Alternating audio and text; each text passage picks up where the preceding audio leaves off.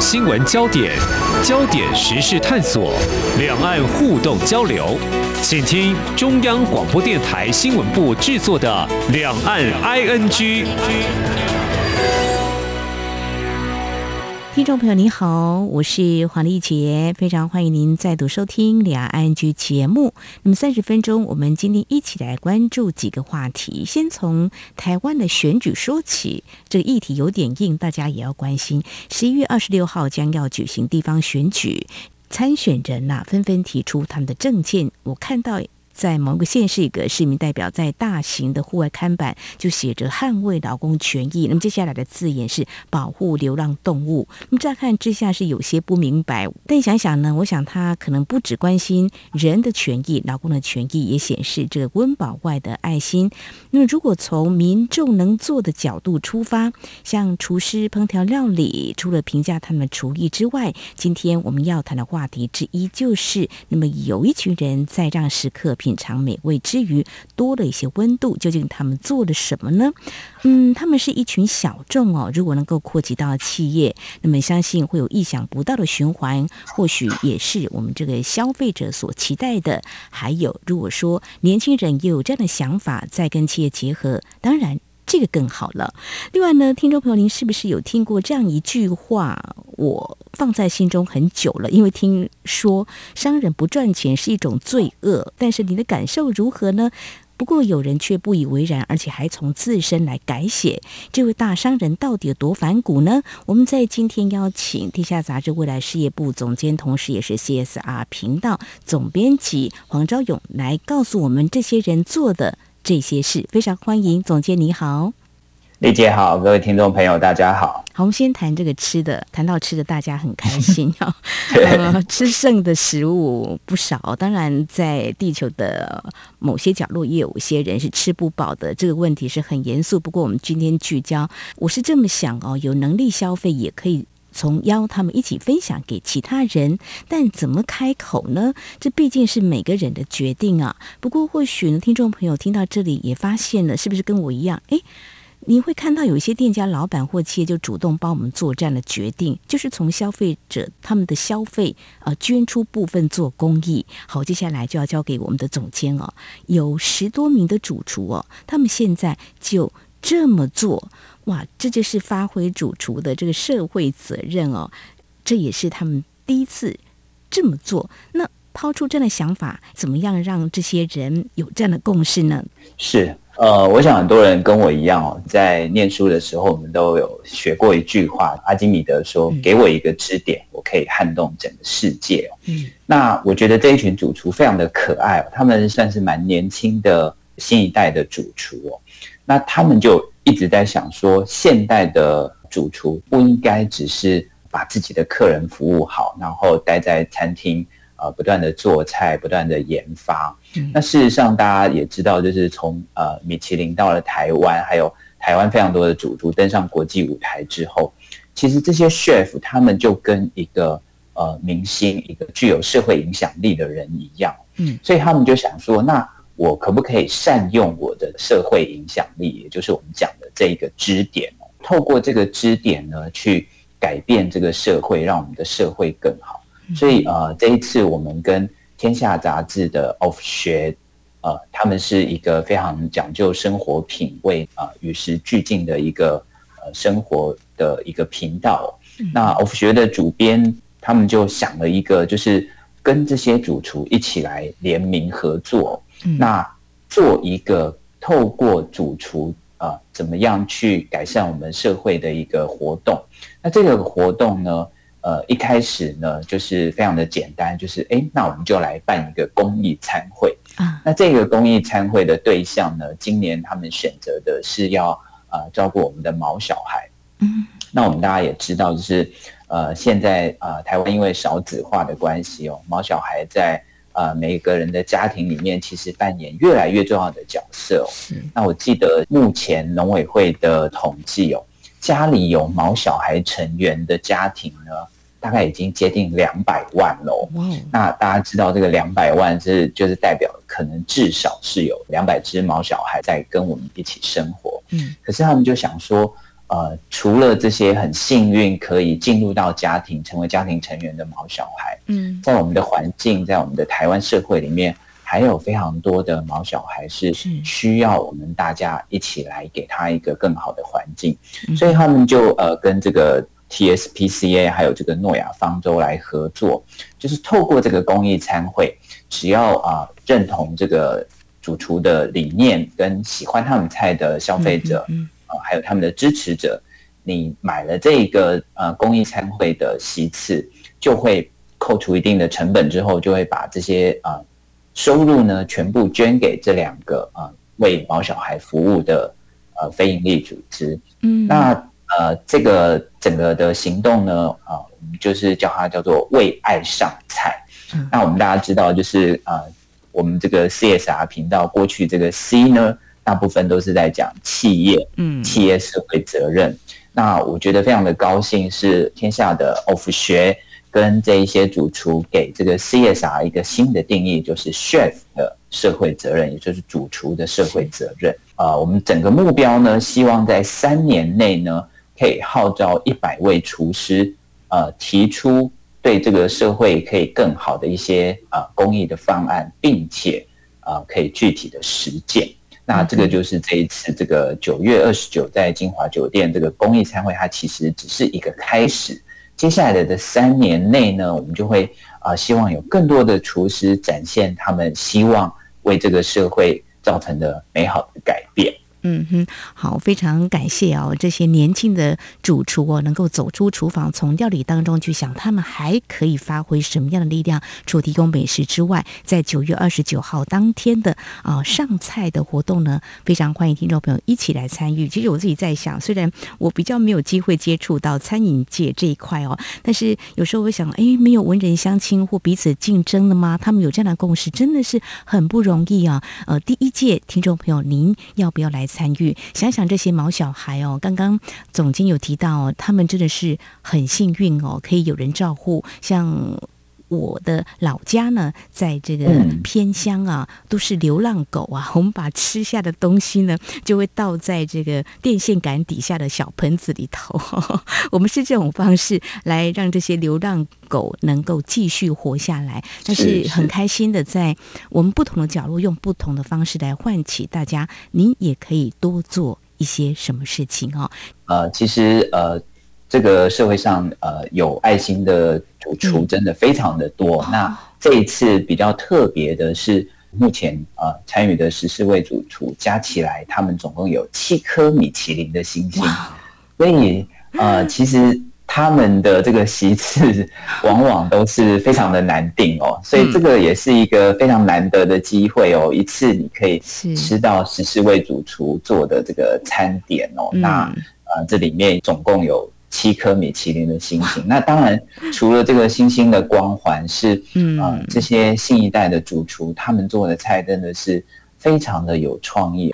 OK，非常好哦。刚提到这年轻的主厨哦，这么多颗星星米其林闪耀的光环，他们这么做，我想看在接下来我们要谈的这位富豪的眼里，一定是。非常的肯定的。我们接下来要谈的是，如果你登上这个呃富豪的这个名单哦，可见呢这个企业呢可以说是经营的非常成功哦。但是呢，他赚了这么多的利润哈、不为自己所用。在九月十四号当天，这一天大家想一想。不晓得您做了什么事情，有什么样特别的记忆？嗯，在当天呢，美国知名的运动品牌 Patagonia 的创办人乔纳德，他写下了几个字，就是要把他们公司捐给地球。哇，这个大家很难想象，呃，要捐给地球，要怎么捐呢？他已经创业了五十年了，半个世纪了，他今年已经八十。四岁了，大家更好奇了。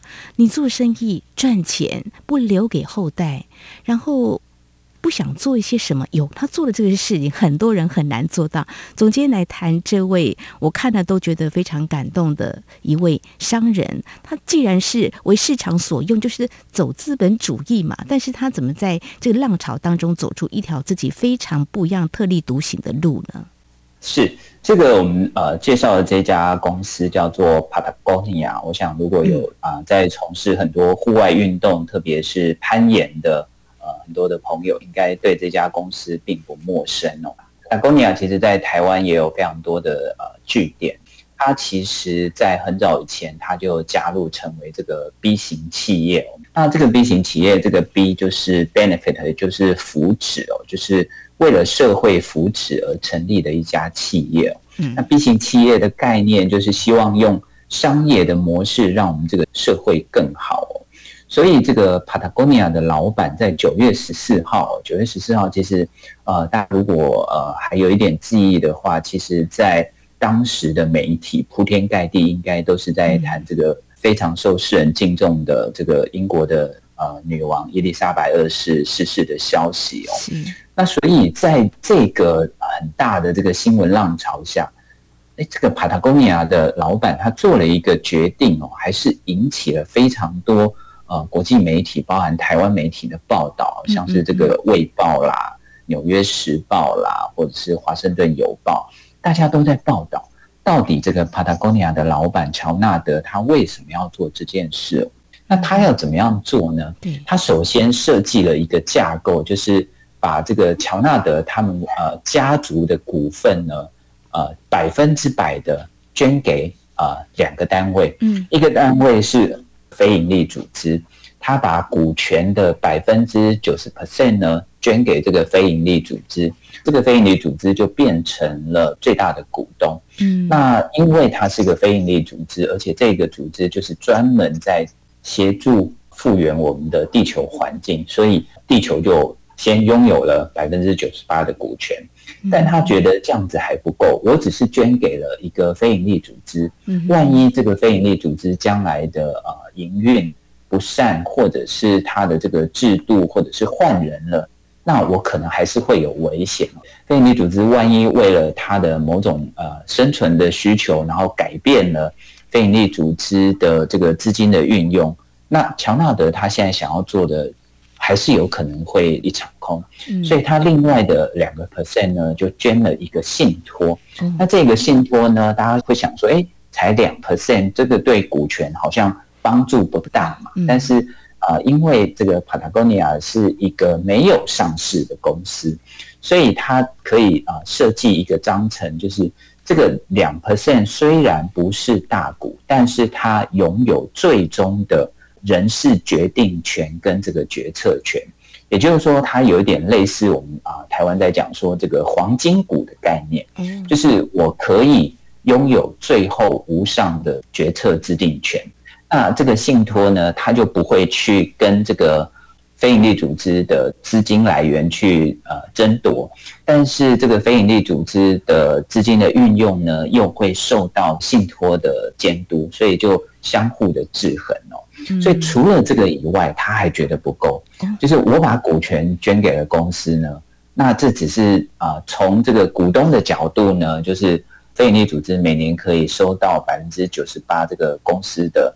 股东可以分配的获利，他觉得还不够，所以他还设计了一个，就是公司每年的获利的百分比一定要捐给地球保护来使用。嗯那他们估算，依照啊 Patagonia 现在的营运规模跟获利的状况，每年可以再有将近一亿美元的这个资金呢投入环境保护的工作。是所以大家会想看到哦。大部分的企业，它可能就是成立了一个啊基金会，然后这个基金会就专门来做一些公益慈善、环境保护的事。但 Patagonia 更进一步，是我把公司获利的一定百分比再捐出来。嗯，所以它就会让这个 Patagonia 的整个营运，其实为什么他说？我们现在 Patagonia 只有一个股东，叫做地球，就是不管是公司的获利还是股东的收益，几乎都捐给了地球。我觉得创办人真的是用力捐出去做公益哦。他在九月十四号当天是捐出市值三十亿美元给地球哈，还可以在滚动的方式。当我们在谈这个时候，有些人说，那创业这么辛苦，赚那么多，不为自己所用。像很多人说，我是股东，我要的是利润。强纳德他说了，他对呃上市呢，或是股票呢是不。抱有这个敬意的哈，他虽然是这个从商了，但是他所做的任何事情，他觉得都是要想一想，我是不是掠夺了地球的什么呢？我可不可以对地球更友善？我想这是值得反思的哦。那另外，在一刚开始我们谈的是主厨为爱这个上菜哦，这是高调一点哦，我觉得非常好。像有这样的企业的话，这 Patagonia 这样，我相信在。台湾或是在很多国家，有些人会觉得这样的企业当然要更支持。也的确会反映在消费者的消费决定的取向。好，那像这样的一个行为的话，如果连接到消费者，他到底对于所谓的企业的社会责任，他们的落实会不会很有感呢？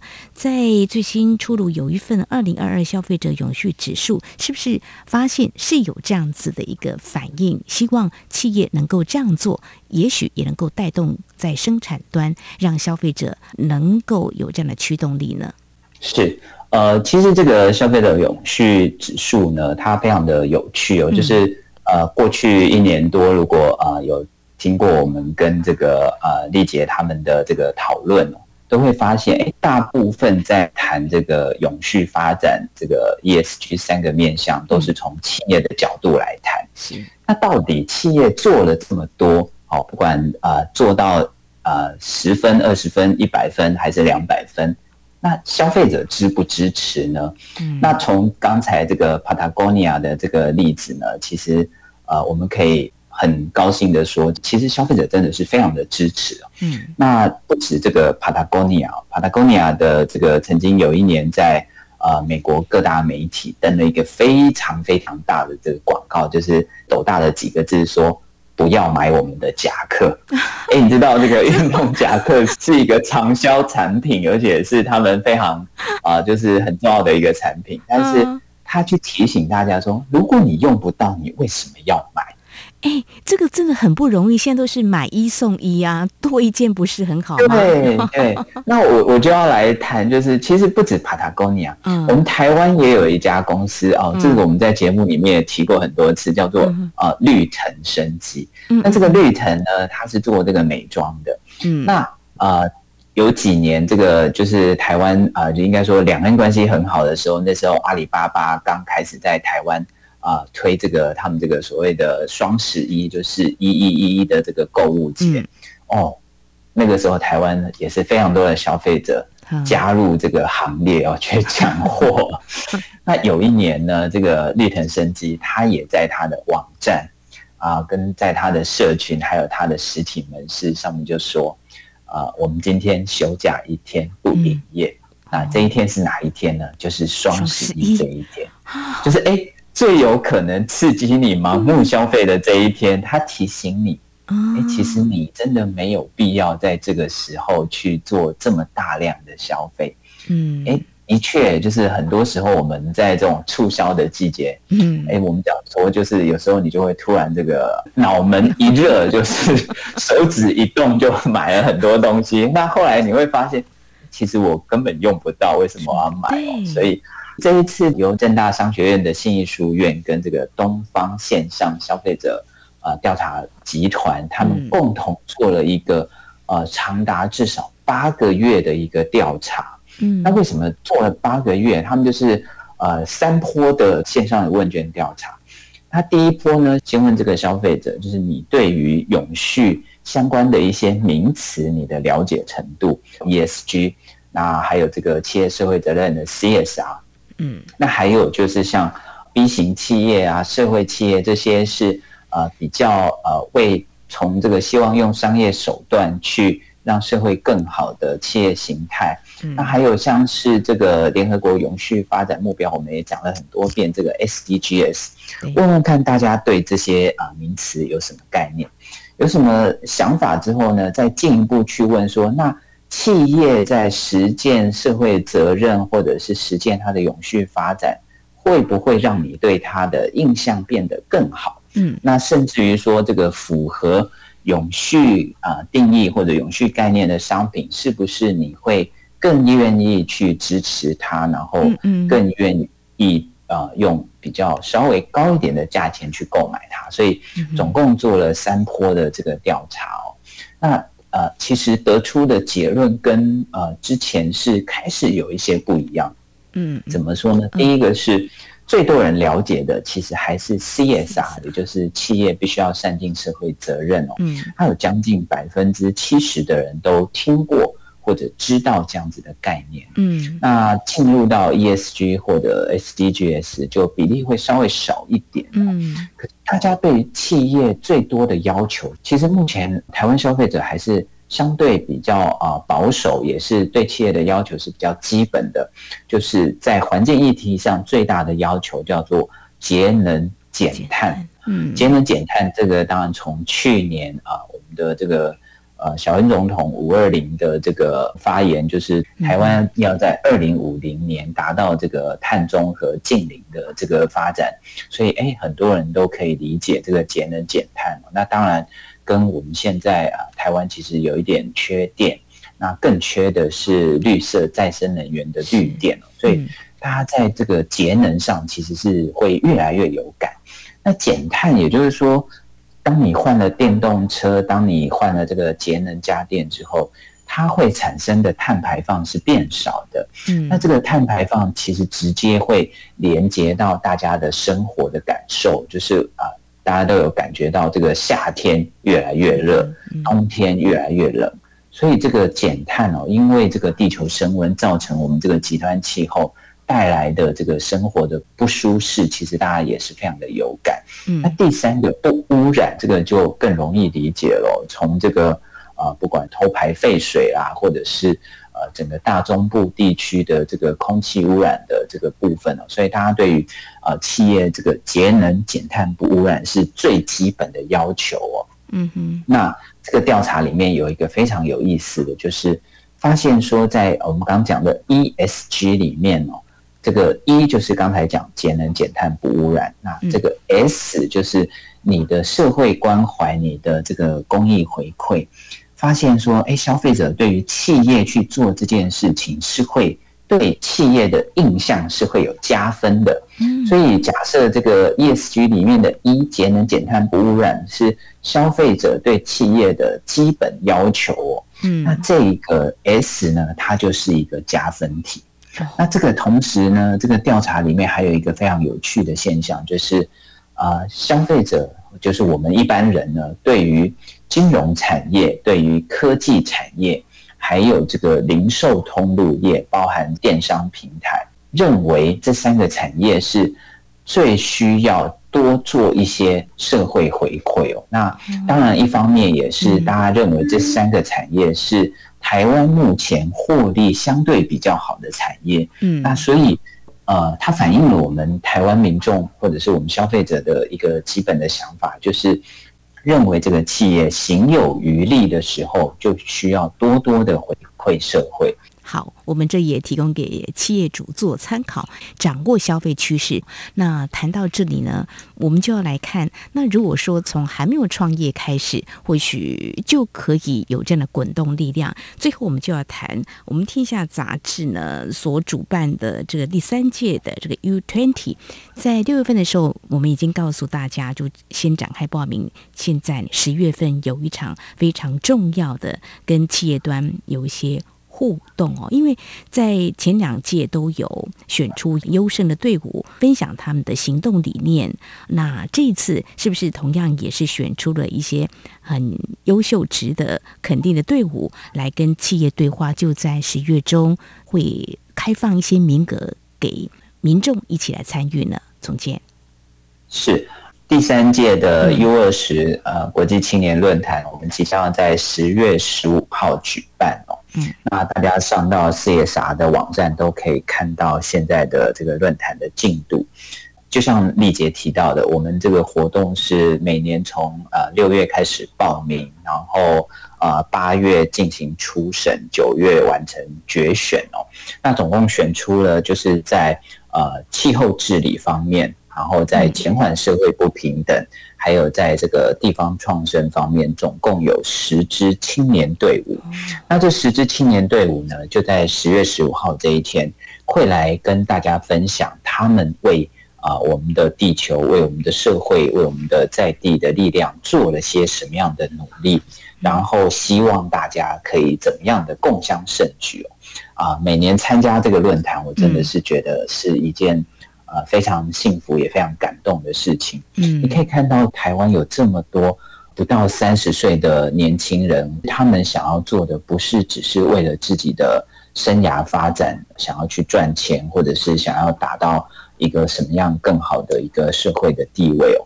他们想的都是怎么样让我们台湾社会，怎么样让我们的环境可以更好哦？所以，呃，十支青年队伍都会在十月十五号这一天来跟大家分享哦。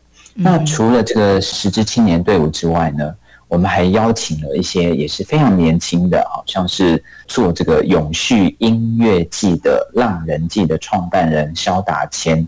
然后用这个圣石去酿这个永续啤酒的团队叫做蝶酿永续，那还有其他非常多的这个年轻的团队，所以在这些年轻人身上看到的是困难跟挑战，在他们来讲永远都不是一个难题，对他们来讲有困难有挑战才是他们继续往前进的动力哦。那在我们前两届的这个 U20 论坛里面，其实我们。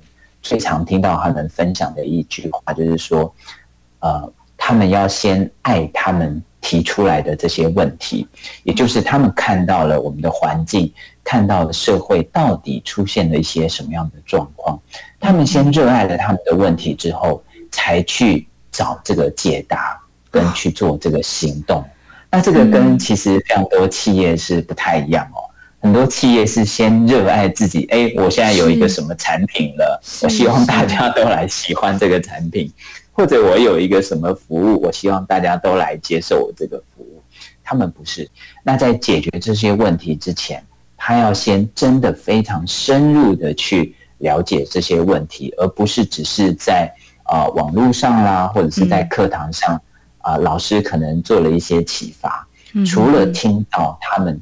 真的是实际走到第一现场去看到这些问题最细微的地方，看到这些问题到底给谁带来了一些啊、呃、不便，什么样的弱势团体需要去啊、呃、被协助，真的去找到这样子的他要关怀的对象跟他热爱的问题之后，才进入到产品的研发或者是服务的设计，然后最后去实践他们的行动。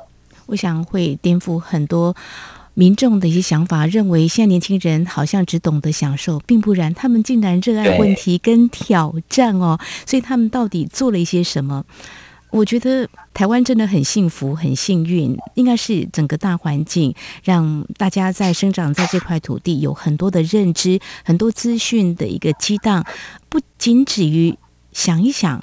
而是有真的行动力，而且问题挑战就横在眼前，他们愿意去做。在十月十五号这一场的国际青年论坛哦，我想会激荡很多的火花。嗯，总监也会在当天来跟这些年轻朋友来互动交流哈。是是是，对，而且这个当天哦，不是只有请大家来听演讲跟分享，我们现在觉得说。呃，永续发展，或者是说关怀社会、关怀我们的地球，嗯，我们希望让它变成是一件很潮、很流行的事情。嗯，所以在现场呢，还有这个呃永续的游戏，还有我们刚才有提到这个呃，就是用圣石酿的啤酒，所以也欢迎大家来小酌一番。